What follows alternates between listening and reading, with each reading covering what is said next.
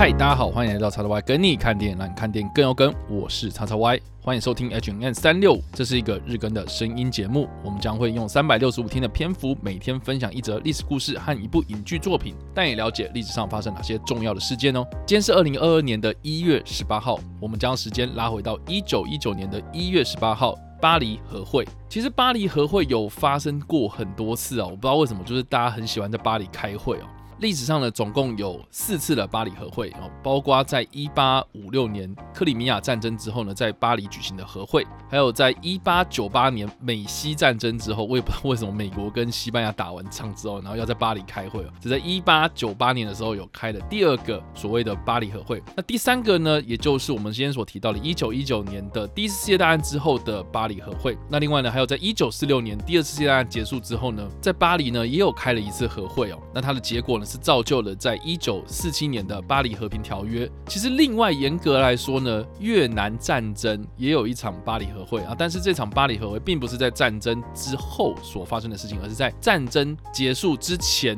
参与越战的几个大国他们在巴黎开的一场会议哦。所以巴黎呢很常开会啊，就是这个我们历史上所发生的这些巴黎和会有很多次啊。那其中一九一九年一月十八号所发生的巴黎和会呢，也就是在一九一八年十一月十一号第一次世界大战宣告结束之后呢，他在隔一年，也就是我们先所提到的这个时间点呢，所开的这个巴黎和会呢，是我们一般讲到巴黎和会第一个会想到的是这个时间点所发生的巴黎和会。那这个巴黎和会呢，主要就是由胜利的协约国集团，他们为了要解决战争中所引发的一些问题哦，并且呢重新建立起战后的世界和平，于是就邀请了世界各国前往巴黎召开巴黎和会。另外呢，这场和会呢，因为战败国和中立国他们都没有被邀请参加，所以这其实是一场胜利国举行的和会，而且协约国其实很多啊，总共参与这个和会的各国代表呢，总计有一千多人。但是全权代表的有七十人，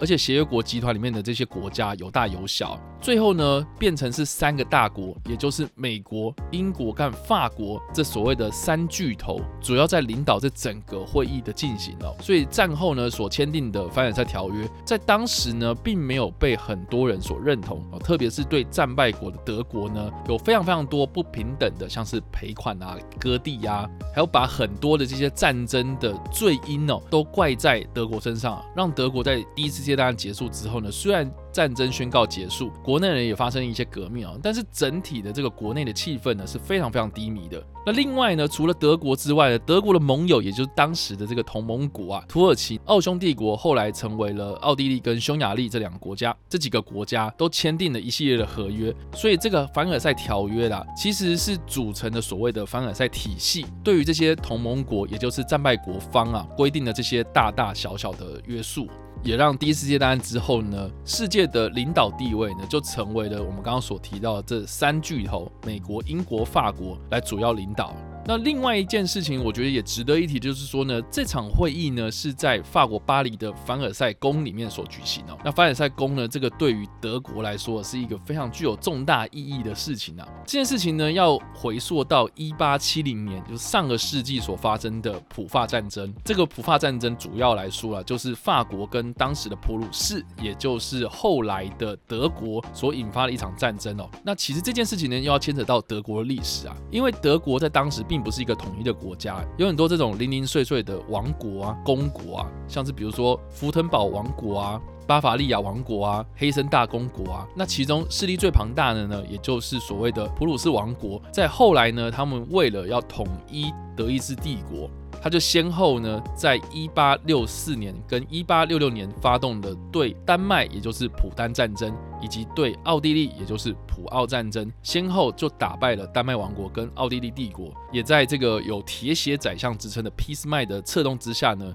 在西班牙的王位的继承上面呢，制造一些纷争，然后引发了这个法国的不满，才让当时的法国皇帝拿破仑三世对普鲁士宣战，而普法战争也因此爆发。普法战争最后呢是。由德国胜利哦，当时的德意志帝国呢打了一场非常漂亮的战争。法国皇帝拿破仑三世呢在战争之中呢还非常的狼狈哦，被德国军方所俘虏啊，被迫要求法国投降。那最终呢，德法双方签订了法兰克福条约，德意志帝国也宣布建国。那当时的威廉一世，也就是后来我们所称为的威廉大帝，在一八七一年一月十八号，也就普法战争结束之后呢，在巴黎的凡尔赛宫称自己是德意志皇帝。一个德国的皇帝，然后在我们的凡尔赛宫称帝这件事情呢，对法国人来说啊是非常非常的羞辱的。法国人对这件事情呢，其实一直耿耿于怀啊。这也是为什么第一次世界大战结束之后呢，他们特定要选在凡尔赛宫召开这个巴黎和会，很大的一个原因就是因为要报当时这个普法战争之仇啊。而且呢，法国他们国内呢，对于德国来说呢，也是有很多很多的不满。所以其实呢，有很多的仗呢，一次都在这个巴黎和会，也就在凡尔赛宫所召开的这场会议里面呢，就一次的爆发。这个呢，就是法国国内所谓的复仇主义。很显然的，就是连英国跟美国都拦不住法国人他们的这些不满。所以在最后的凡尔赛合约里面呢。就对于德国签订了很多很多不平等的这些约束。那另外值得一提的就是说呢，我们刚刚所提到的这三巨头啊，英国、法国、美国，他们所主导这个局面呢，其实很容易牺牲掉一些其他的国家。像是对中国来说呢，中国在当时的北洋政府呢，为了要在国际上取得一些利益哦，所以就有加入了协约国。也就是说呢，其实中华民国其实是战胜国的。那我们当时做了什么事情呢？其实我们并没有直接的参与。这场战争，我们反而是派了很多所谓的华工到了欧洲战场上面呢，进行一些辅助型的后勤工作。对于这些在前线作战的这些军人来说呢，是多多少少有帮助了。可是，在当时欧洲人对于中国人啊，对东方人的印象呢，其实是存在了非常非常深的刻板印象。他们就是认为说这些中国人就脏脏臭臭啦，生活习惯不好啊。而且当时爆发的西班牙流感里面呢，有蛮多的华工也有感染这些疾病哦。所以就被他们认为说啊，这些人就是来乱的，来这边散播疾病的，生活习惯很差，然后让我们就原本很吃紧的战况啊，就变成是个拖油瓶啊。所以当时中国呢，也有派代表呢前往参加巴黎和会，包括当时的陆征祥、顾维钧、王振廷、施肇基、魏承祖等等的这些外交代表，组成这个外交团呢。希望能够在这场会议之中呢，能够针对中国的山东问题进行讨论那如果有对历史比较敏感的一些朋友们啊，应该知道说，其实山东或是青岛地区呢，其实早期是。租借给德国的那其实，在一战期间呢，日本就提出所谓的二十一条，并且呢，当时的袁世凯呢就签订了一个中日民四条，承认呢德国可以将这些租借地转让给日本。那另外呢，在一九一八年呢，中日双方呢又签订了所谓的交际铁路密约，就是这条铁路呢等于是拱手让给了日本啊。那日本呢在转向跟英国、还有法国、还有意大利、还有俄罗斯签订的秘密协约，所以这些国家呢其实就承认了。日本在山东的权利，所以在巴黎和会当中呢，这些中国的代表呢，他们就依照大会的精神呢，要求大会来否决日本在山东的权利。另外一件事情，我觉得更有趣的就是，中国代表团他们在参与这个会议之前呢，其实并不太知道中日交际铁路这个密约，然后也不知道后来日本。跟英国、法国、意大利还有俄罗斯所签订的这个五国的密约，所以中国代表团呢在大会之中呢讲了很多很多国内所发生的一些事情哦。可是，就让很多国际社会认为说，哎，你们自己都搞不清楚状况，你还跟我谈什么东西呀？美国在当时呢，也有给很大的帮助，但是很可惜，就是没有成功，所以就引发了国内的五四运动。这五四运动呢，我不知道大家知不知道这件事情的背后啊，其实跟第一次世界大战这个巴黎和会很有关系啊。它其实就是在一九一九年，也就是巴黎和会的同一年的五月四号，也就五四运动的由来嘛。好，五月四号这一天呢，就发生了一场学生抗议的示威游行。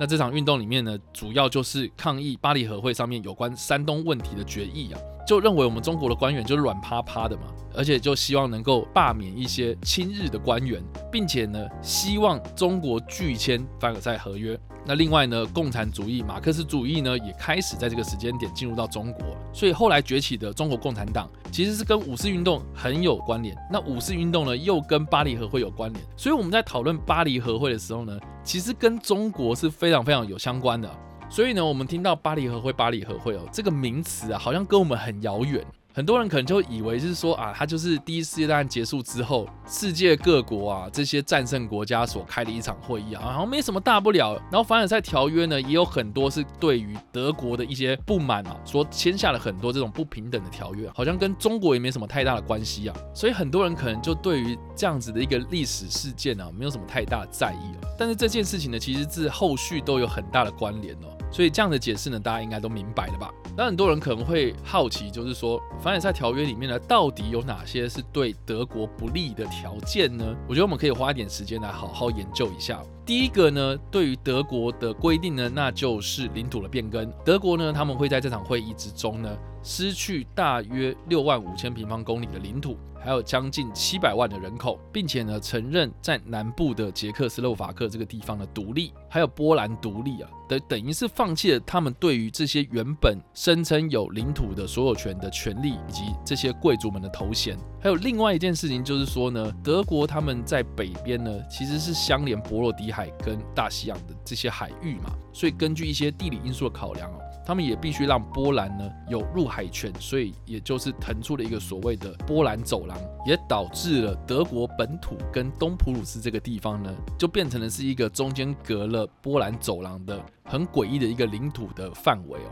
那再来呢，最重要的就是对军事的限制，他们的总军队的人数呢不得超过十万人，最多呢只能拥有七个步兵师和三个骑兵师。国内的军官学校呢，也被限制，只能只有三个，也就是三军各有一个嘛。另外呢，征兵制度的体系呢，也被废除，军官服役的年数呢，也大大的缩减。那凡尔赛条约里面的第三件事情呢，就是针对战争的赔款，在里面呢有特别的规定呢，要求德国呢要对德国还有其他的盟国的侵略行为所造成的战争损失以及破坏负责。条约里面的要求，德国要赔偿两千亿金马克。他们可以用各种不同的形式来进行支付，包括黄金、商品啊、股票啦，或是船舰等等的。而且这些赔款呢，是可以用在承担协约国占领的费用，以及德国所购入的食物和原物料。最后，最后呢，德国他们还必须要担保，在日后十五年之内呢，不可以有所谓的侵略行为，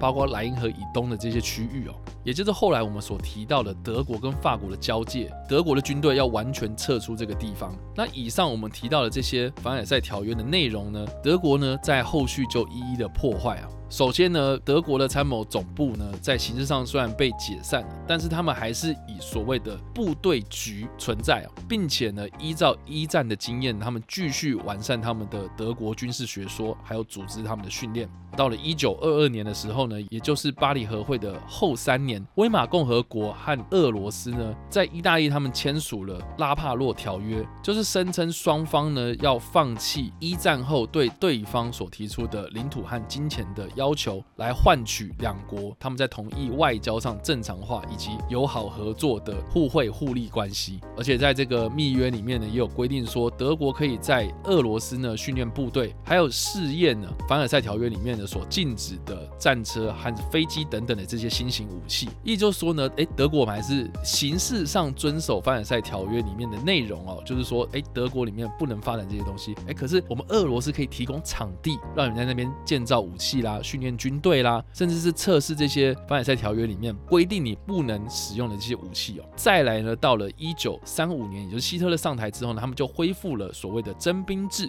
并且呢扩充德国的军队规模，甚至更大胆建立了我们刚刚所提到的凡尔赛条约里面禁止德国拥有的海军、还有装甲部队、空军等等的。到了一九三六年。希特勒他们宣布占领莱茵兰，也就是我们刚刚所提到的这个非军事区。接着呢，一九三八年，希特勒就宣布德国和奥地利合并。九月在占领捷克斯洛伐克的苏台德地区。所以德国的纳粹党在希特勒的领导之下呢，就一步一步的打破了。凡尔赛条约里面对德国的一些规定，并且在一九三九年的九月入侵波兰，导致第二次世界大战的爆发。而且呢，大家如果有读过历史课本的话，应该有提到，就所谓的在一战之后所成立的国际联盟，就有一点点像是现在的联合国的前身哦。但是因为它的约束力真的超级差，你看看凡尔赛条约里面对于德国的这些规定啊，德国一步一步的这样打破，然后当时的国际局势呢，也非常的希望说不要像之前一样，就是有大战的发生了，所以就有所谓的姑息主义，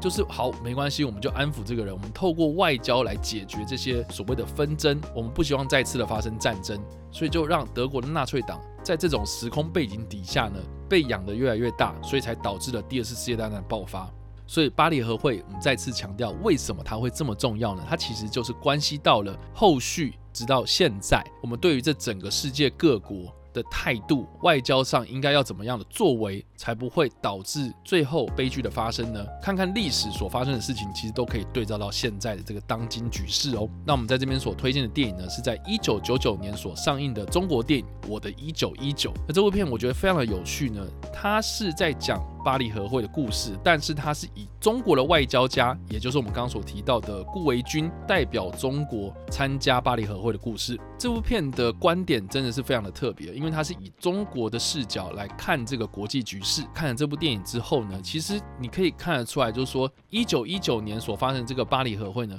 跟中国的利益也好啦，甚至是后来的历史啊，或是我们现在来说啊，关系都非常非常的重大。所以呢，不要再说巴黎和会好像离我们很遥远啊，实际上呢，这跟我们中国的近代史真的是息息相关啊。不知道大家听完我们今天的内容之后有什么样的想法？或是你有没有看过这部电影呢？都欢迎在留言区嘛留言，或是在 YouTube 首播的时候来跟我们做互动哦。当然呢，如果你喜欢这部影片或者声音的话，也别忘了按赞、追踪我们脸书粉丝团，也订阅我们 YouTube 频道、IG 以及各大声音平台。也别忘了在 Apple Podcast 和 Spotify 上留下五星好评，并且利用各大的社群平台推荐和分享我们的节目，让更多人加入我们的讨论哦。以上是我们今天的 H N 三六五，希望你们会喜欢。我们下次再见，拜。